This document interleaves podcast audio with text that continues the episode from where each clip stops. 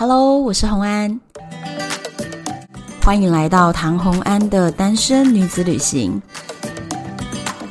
在这里，你会听到关于一个女生旅行会遇到的各种奇遇，一个人旅行的技巧，当然还有异国恋情。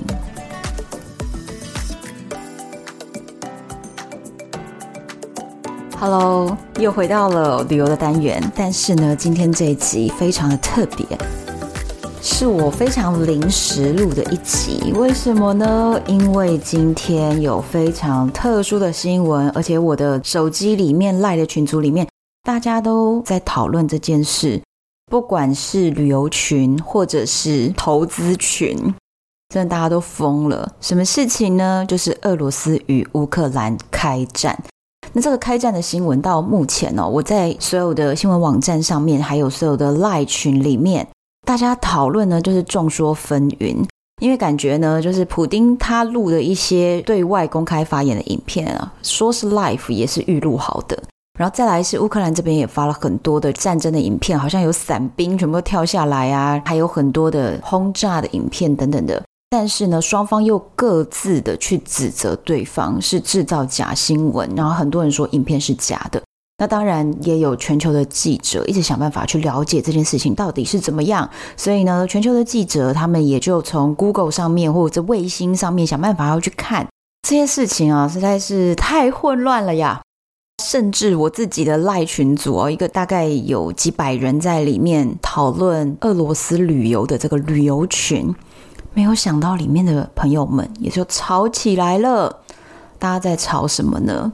所以我想要跟大家分享一下，那这一集呢，算是单身女子旅行的特辑，因为其实我们并没有这么 focus 在政治这件事情上面。可是呢，旅游我们就是到了很多国外的国家，那这些国家也都有他们各自的政治问题。那甚至如果我们去旅行的地方，或者是我们之前介绍过的地方，它与周边国家发生战争，其实是影响很大的。所以，其实我觉得大家一起生活在这个地球上，你说我只要旅游，然后什么事情我不谈政治，其实我觉得很困难。那这一集呢，其实就是一个特辑的方式，来跟大家简单的聊俄罗斯跟乌克兰目前到底发生了什么事。我想要做的一个比较特别的观点呢，就是台湾跟美国关系比较好，所以我们在全球的立场上面，我们算是比较亲美的一个角度。那我想要从俄罗斯这边的新闻媒体的角度来带大家看一下俄罗斯人的想法到底是怎么样。难道他们真的是带着一个想法是，我就是侵略者，我就是要去攻占别的国家，我就是要抢别人的土地跟人民？他是这样想的吗？他真的是这么理直气壮吗？还是他有他的说法呢？那如果各自都有各自的说法，哪一件事情又是真相呢？那当然啊，今天的这个特辑里面没有办法告诉你真相，谁能告诉你真相呢？那这只能说，我们由一些媒体的报道，然后用不同的角度，我们去了解看看。所以，其实我就是提供给大家一个不一样的角度。那你可以听听看，在这一集要播出来的内容，主要是我会跟大家先介绍一下俄罗斯与乌克兰之间，其实中间有非常复杂的一些关系。好，那这些关系我等下会详细的说明。那再来是我之前有交一个俄罗斯男友，大家应该知道吧？毕竟我也是台湾写出第一本俄罗斯文化观察书的一位作者。在俄罗斯也有很多的朋友，然后有交了男友。那我刚刚也就跟安东连线线上的录音录了一段访问。但是其实啊，这段访问呢，当然我会经过剪接跟翻译，不会让大家一直听我们用英文在聊天，这样大家就听不下去了。怎么听？而且安东英文爆烂，你知道吗？真的超烂的。安东英文烂到他讲话讲一讲，我要用猜的。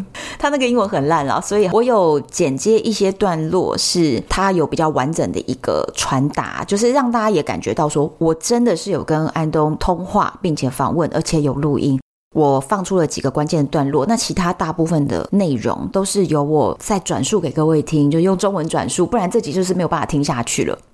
听这一集的话呢，就是不要把俄罗斯跟乌克兰的关系套入台湾与中国。啊，我们就是单纯聊俄罗斯与乌克兰他们之间到底发生了什么事情，然后我就是用比较简化一点的方式来讲，因为如果讲的太复杂，其实就很像上历史课了，或者是政治课，那就有点痛苦哈。所以我就是简单的让大家稍微有点概念。那我也尽量的，就是去阐述说当时发生了什么样的事情，然后有一些新闻或者是他们签署的文件或发表的声明作为一些证据，尽量的不要加很多我个人的看法，因为我觉得美国有美国的看法，俄罗斯有俄罗斯的看法，乌克兰有乌克兰的看法。那这也是为什么今天大家在赖的群组上，旅游群可以吵成一片哦，吵到有人就是愤而退群这样子。那所以，我今天就是不会太加入我自己的看法，我只是提供俄罗斯这边的角度，让大家听听看。因为我觉得，我们大家对任何一件事情，必须要有一个比较全方位的了解，我们再来去做判断。好，所以这就是我今天做这个特辑的原因。OK，那我们先让安东跟大家打个招呼。Hi，安东。Hello, Anne. So, uh, say hi to our audience. Hello, Taiwan people. It's Anton. They know me. Yes, they know you. Every my audience know you, I think so. We discuss about the situation between Russia and Ukraine today. I tell only my opinion. Leaders of this place say we are not Ukraine and it's happened in 2014. 安东他说，两国关系的事件呢，其实在二零一四年就已经发生了，而这个东西其实是要从克里米亚的危机说起。 二零一三年的时候，乌克兰当时呢是亲俄派的总统亚努科维奇，那他当时拒绝签署跟欧盟的自由贸易协定。乌克兰它其实在这个地理位置上，内部一直处于一个很分歧的状态，大概五五波，就是有一半的人是亲俄的，一半的人是亲欧的。那他的两个主要的政党，也就是亲俄派跟亲欧派，在互相竞争。二零一三年的时候还是亲俄派的总统，但是由于他拒签了这个自由贸易协定，所以亲欧派就大规模街头抗争，因为他们就觉得欧洲可能经济比较发达，亲欧派的人其实是希望能够加入欧盟的，当然距离很遥远啦，但是他们是这么的希望。二零一四年的时候，乌克兰的投票呢，政局就突然转变了，亲俄派下台，换成亲欧派主政。亲欧派一主政呢，亲欧派的人高兴了，那亲俄派的人当然就不高兴了呀。所以呢，当时乌克兰东部克里米亚半岛这个部分呢、啊，就是一个很有问题的地方。克里米亚半岛它高达百分之六十五点二的俄罗斯人，六十五点二，超过一半哦，是俄罗斯人哎。这边的乌克兰人只占了百分之十六，而且这边也有很多人，他的亲戚朋友全部都住在俄罗斯，所以其实这里呢，对于俄罗斯特别特别的有亲切感。这个区域的政治状况也因为整个政局转变，就变得非常的不稳定。他们心里想的就是呢，啊，既然我们乌克兰的政府这么亲欧，那我不想当乌克兰人了，我想要去当俄罗斯人。他们的态度就是这样子。那这是二零一三年发生的事情，所以到了二零一四年呢，就发生了克里米亚的归属公投。因为当时呢，乌克兰在统治这个地方的时候，克里米亚是一个自治共和区的状态，当地的克里米亚的选民自己去公投决定，你们要不要从乌克兰独立出来，然后我们成为一个独立的共和政府，加入俄罗斯联邦呢？结果就在二零一四年的三月十六号的公投结果，居然显示绝大多数，绝大多数多少呢？投票的百分之九十七的选民赞成脱乌入俄，就是脱离乌克兰，加入俄罗斯联邦。哇，九十七的人同意耶！所以在三月十七号呢，他们就直接说：“哦，OK，我们认同这份公投的结果。”于是就成立了克里米亚自治共和国，就成立了这个国家。乌克兰当然不承认，国际社会呢普遍也不承认，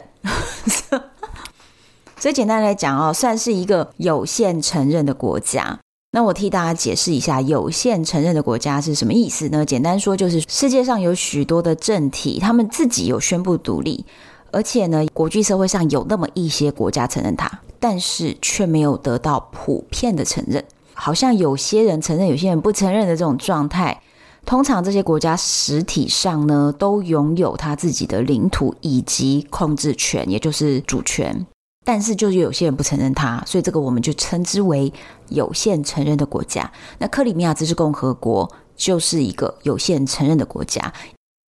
乌克兰的想法是什么呢？他认为克里米亚自治共和国呢，是属于俄罗斯军事干预下暂时被占领的三个领土之一。所以这样听起来你就知道了，乌克兰认为是说有三块领土都被俄罗斯干预而各自独立了。好，有三块，哪三块？刚刚我已经讲了一个叫做克里米亚自治共和国，那另外两个是谁呢？另外两个就比较复杂一点点了，大家可能听都没听过哟。一个呢叫做顿内茨克人民共和国，简称为 DNR；另外一个叫做卢甘斯克人民共和国，简称 LNR。所以一个是 D 开头，一个 L 开头，反正就是 DNR 跟 LNR。那这两个自治共和国呢，乌克兰都认为是俄罗斯干预才自己宣布独立的区域，但我不承认就对了。我也分别跟大家简单的讲一下 DNR 跟 LNR 他们是怎么样成立的。乌克兰的顿内茨克州在二零一四年的四月呢，他们就自行宣布脱离乌克兰，要成立 DNR。他们有自己的立法机关，而且是人民议会，然后有一百名的议员，也算是一个有限承认的国家。另外一个就是 LNR，LNR 是卢甘斯克人民共和国。那这个地方呢，其实就是亲俄派的武装分子，在二零一四年的四月，所以你看，他们其实都是二零一四年就成立哦。在二零一四年四月，他们就去占领了乌克兰卢甘斯克州的安全部门。占领这个安全部门之后，他们就直接在安全部门大楼前宣布成立卢甘斯克人民共和国 （LNR）。它也是一个有限承认的国家。那目前谁承认它？也很妙。刚刚是不是说乌克兰有三个区域自己声称独立？乌克兰认为这三个区域都是俄罗斯去骚扰他们，然后鼓动他们来让他们宣布独立的，然后他们互相承认，大概是这样的一个状态。好，那这在二零一四年就已经发生了呀。那为什么今天会发生好像说俄罗斯侵略的事情呢？其实啊，这个就是刚刚安东告诉我的。他说呢，在这几年当中呢，其实乌克兰政府有非常多针对乌克兰东部亲俄的人民的规定哦，比如说不准说俄文，俄文跟乌克兰文很相近，但是又不太一样，所以他呢只能说乌克兰文，不能说俄文。那再来，长期以来呢，俄罗斯的诗或者是文章在这边是被禁止的哦，而且也有发生过在酒吧里面用俄语唱歌的人被殴打，政府坐视不管，所以等于是整个乌克兰就是对于所有亲俄的人民呢，就把它当成次等公民这样子的感觉。那很多人呢，他们不属于这三个小国，那他们又很想要回归到俄罗斯，因为毕竟乌克兰东部真的太多俄罗斯人了，所以他们其实就选择拿俄罗斯的护照。那俄罗斯对于乌克兰东部的人民愿意拿护照呢，他们是敞开双臂接受的。但是呢，乌克兰非常不同意这一点。他说：“你就是在鼓动我的人民跑去拿你的护照。”俄罗斯说：“没有人可以强迫谁来拿我们的护照，你爱来就来，我就是欢迎。但是是你自己来申请，我才可能发给你护照。我怎么可能硬要发给你护照呢？反正为了这件事情哦，就是两面各说各话。”大家可以想想看，你觉得这些人民到底是真的自己想要回到俄罗斯的怀抱里呢，还是他们是被俄罗斯逼迫的？你觉得呢？有谁可以强迫谁拿到护照吗？好，那两边有各自的说法。在今年的二月二十一号，也就是前几天。DNR 跟 LNR 这两个小国家呢，就产生了一些跟乌克兰的一些状况，所以俄罗斯就直接承认说：好，我跟这两个国家建交，我承认这两个国家独立，而且呢，为了怕这两个国家被乌克兰抓回去，所以呢，我要派驻军队维安。因此，在二月二十二号，俄罗斯直接派驻军队穿过了俄罗斯与 DNR 和 LNR 这两个共和国的边界。进入了 DNR 跟 LNR 这两个共和国的领土内，那他的理由是协助维安，而这两个共和国他们的议会也非常的欢迎。但是乌克兰从未承认 DNR 跟 LNR 是独立的，所以在乌克兰的眼光，他们认为俄罗斯你就是穿过了边界，踏入我乌克兰的领土，所以就开战了。他们打起来就是这样子。很复杂哎，三方的说法，有这些独立的小共和国，有乌克兰派，也有俄罗斯方面的说法。好，事情大约会是这样，所以并不是大家很简单的去理解说，俄罗斯人他就是穿越了边界，占领了乌克兰的领土。这个理解其实距离事实是比较遥远的，因为二零一四年开始，这边就已经有独立的三个国家嘞。那你说它到底算不算独立呢？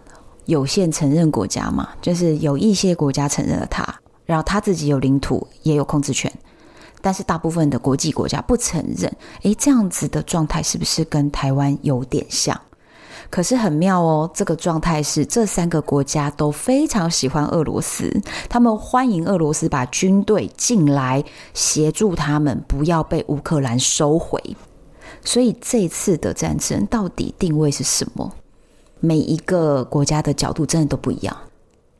那安东给我的答案，安东说什么叫做战争啊？我们是去帮助这三个共和国不要被乌克兰强制收回耶。什么叫做战争？那我问他说，那俄罗斯到底有没有跨越边界？Russian cross the border? Yes, uh, Russian army come in border. And come here and say we are here。安东说：“对，我们有跨越边界，可是我们跨越的边界是这两个共和国的边界，DNR 跟 LNR 的边界。我跨到这两个国家里面去，去帮助他们，他们也是欢迎的，他们的议会是欢迎的。所以这怎么要战争呢？我跨越了边界，但没有战争啊！我是在帮助他们维持他们自己的独立。所以其实这件事情哦，你要用什么样的角度？”你是站在 DNR、LNR 这两个共和国的角度来看，还是你是站在乌克兰的角度来看？这两个国家他们都非常非常的亲俄，他们真的很欢迎俄罗斯过去。诶，这是什么样的状态呢？那再来呢，我就找了一些 Twitter 上面的一些影片，因为其实 Twitter 上我看到了很多这种爆炸的，整个夜空都被照亮了这种这些影片给安东看。那我试着把网址贴给安东，可是哦，安东完全没有办法打开。那安东就说很奇怪，今天的 Twitter 不知道为什么一直打不开。You cannot check Twitter? I try open, but in Russian people cannot check Twitter. Cannot. I don't know why, but it's not open. Okay, I try. I'll try again. Don't know. I try.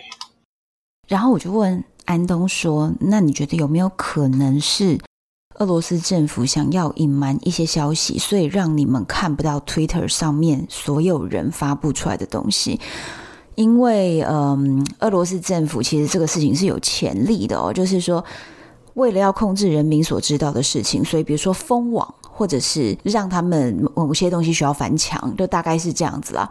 那我就问他说：“你觉得有没有可能呢？”We saw that of video, but we cannot so sure the video is real or yes. fake. Yes. Maybe it's not real. We don't know. Yes. So I just want to know when you check Russian news. Ukraine do lots of fake video.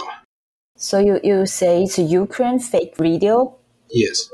Ukraine did it? Yes. You think so? I don't know. 安东说呀，他觉得这些影片呢，可能很多都是乌克兰做的假影片。他说他查了俄罗斯的一些新闻网站，觉得这些影片都是假影片。啊，不知道他哪里来的信心啊！那我也问了安东啊，多少俄罗斯人跟你是同样的想法的？因为其实可以感觉得出来，安东他是比较站在俄罗斯政府的角度，就是他真的很相信俄罗斯政府是和平的拥护者，他们出兵是去帮助 DNR 跟 LNR 两个共和国的维和，他们认为他是 peacemakers。他居然用这个字给我，哎，peacemakers 就是和平缔造者。他认为俄罗斯政府是为了和平，但是难道所有俄罗斯人真的这么想吗？那我就问他，我说多少俄罗斯人跟你同样的想法呢？那安东的回答是在俄罗斯来说，常常出国旅游或者是在外国生活的俄罗斯人，他们认为俄罗斯政府做的事情根本就是错的，就是其实。出国的人是会受到国际观感的影响。俄罗斯本土的人民大部分都不太知道发生什么事情。那他说他自己也是在一周之前看到了很多的新闻消息曝光，因为他的工作本身是在做俄罗斯的网站 SEO 相关。那他说他到一周前才看到比较多的新闻去曝光，那他去搜寻到底发生了什么事情，所以他也才了解到 DNR、LNR 还有今天我们所聊的这些内容。他说，如果我提早一个星期问他，他可能不知道我在说什么。那他当然呢，自己也是有一点客观的告诉我说，他搜寻到的就是俄罗斯媒体的角度，也不确定到底政府到底控制了多少的消息，他到底是被俄罗斯的媒体蒙骗了呢？他不知道，他没有办法确定。但他也同时告诉我说，他认为非常多的俄罗斯人根本就没有去了解发生什么样的事情，因为俄罗斯的国土真的很大。大部分的俄罗斯可能没有感觉，特别是在很多的俄罗斯领土里面，这些人都是农民，诶，他们就没有什么感觉的。那但是我就提醒他，我说你知道今天俄罗斯的股市直接下跌百分之五十吗？而且今天全球的比特币也掉下来了，就是因为你们开战了。你知道这件事情吗？他就说，哦，OK，it's good time for buying。他说现在就是好时候逢低买进。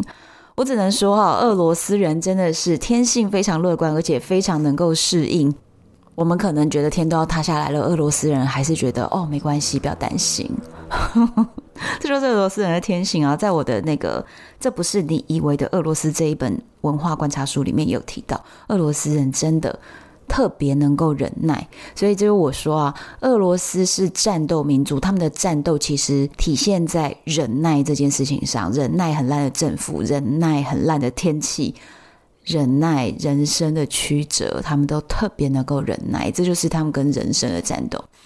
OK，今天呢，非常谢谢安东愿意跟我远端连线，然后聊了一下这个真的是颇具争议性的话题，也在今天影响了全球。那我也在晚上的时间，真的非常非常赶的才把这个影片剪出来，希望在目前就这两天大家都在讨论的情况下，可以让我的听众朋友们听到不一样的说法和一些比较细节的东西。